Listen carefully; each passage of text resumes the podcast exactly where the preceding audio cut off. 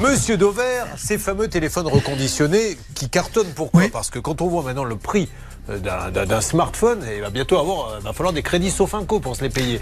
Donc le reconditionné, est-ce que ça marche? Vous avez pu visiter l'usine? Qu'est-ce que vous voulez nous dire? Alors c'est difficile déjà d'avoir un smartphone de bon niveau aujourd'hui pour moins de 1000 euros. Donc effectivement, c'est très très cher. Et le reconditionné, c'est une façon d'avoir accès à des appareils qui sont en état de neuf en termes de fonctionnement qui ont déjà été utilisés et qui du coup sont vendus entre guillemets comme de l'occasion. Donc ça coûte entre allez 30, 50, parfois 60% moins cher. Donc c'est une façon d'avoir accès à de la technologie pour un moindre prix.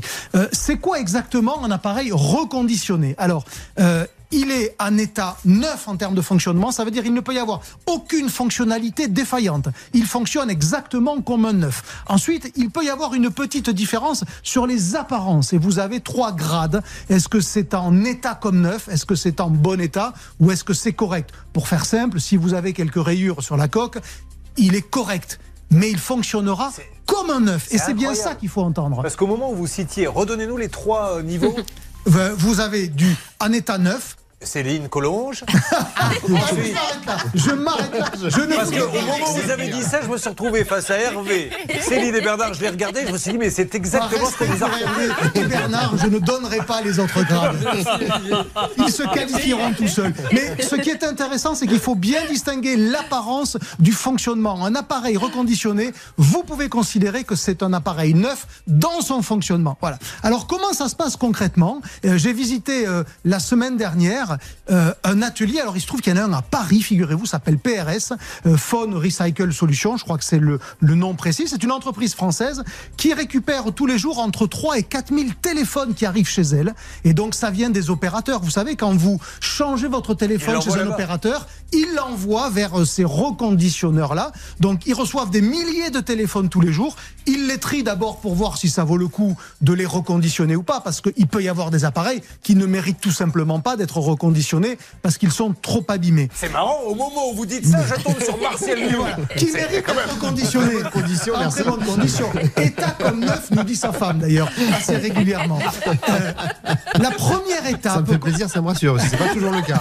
La première étape concrètement, c'est que les appareils vont être testés sur, écoutez bien, 53 utilisations possibles. Ça veut dire que tout va être testé. Le dictaphone, l'appareil photo, la vidéo, la batterie, le clavier, les boutons à droite, les boutons à gauche. Tout absolument va être testé. J'ai vu la checklist, c'est assez fascinant. On se croirait dans, un cockpit d'aviation. Donc 53 points traités. Et si il passe avec succès tous ces points-là, ça veut dire qu'il est considéré comme étant neuf en fonctionnement. Et donc ensuite, il va partir pour se faire une toilette, parce qu'évidemment, quand vous prenez un appareil qui a été utilisé par quelqu'un d'autre, vous préférez quand même qu'il soit propre. Et je les ai vus faire, c'est essentiellement d'ailleurs des dames qui sont très méticuleuses, c'est assez passionnant, avec des brosses à dents électriques, pour aller fureter dans les petits trous, dans...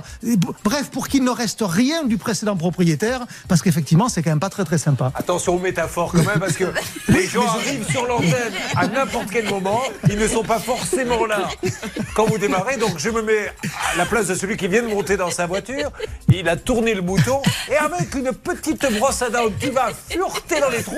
Et là, il écrit au directeur qui me convoque après en disant qu'est-ce qui a encore été dit ce matin? Alors on parlait bien de téléphone et de reconditionnement parce que vous voulez avoir un appareil neuf et au final, parce que c'est quand même ça qui compte, le prix. Eh bien, vous pouvez par exemple avoir un iPhone 13 qui est euh, le dernier iPhone disponible pour 640 euh, euros. Au lieu de 909 euros très précisément, ce qui fait quand même une belle, une belle économie, quasiment 300 euros.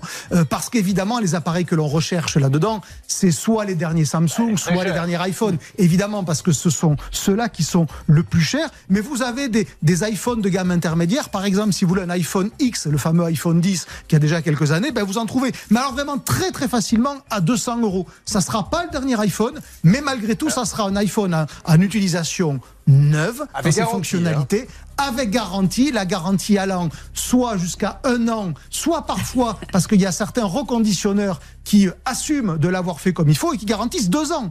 Et, et, notamment quand vous êtes dans des enseignes type Fnac, même Carrefour qui a des rayons reconditionnés, vous pouvez avoir une garantie de deux ans. Donc quand vous avez un appareil qui est comme neuf en fonctionnement, qui a une micro-rayure derrière et qui vaut 30% de moins, ben, je vous prie de croire que ça peut faire réfléchir quand même. Et j'achète ça où, monsieur? Et vous achetez ça dans tous les hypermarchés, dans toutes les enseignes spécialisées comme la FNAC, par exemple, Darty, Boulanger et sur des sites internet ou sur des marketplaces type back market. La particularité quand même de ces plateformes-là, c'est que beaucoup des appareils qui sont reconditionnés viennent de Chine. Ben moi, pour vous dire, pour avoir vu un atelier à Paris fait avec des travailleurs français dans une ville française, c'était pas inintéressant de voir qu'on était aussi capable de faire ces, ces tâches-là que l'on pense souvent réservées à des pays lointains. Ben non, on sait reconditionner des téléphones en France. Et vous voyez, même à Paris, symboliquement. C'était Olivier Dever. Merci.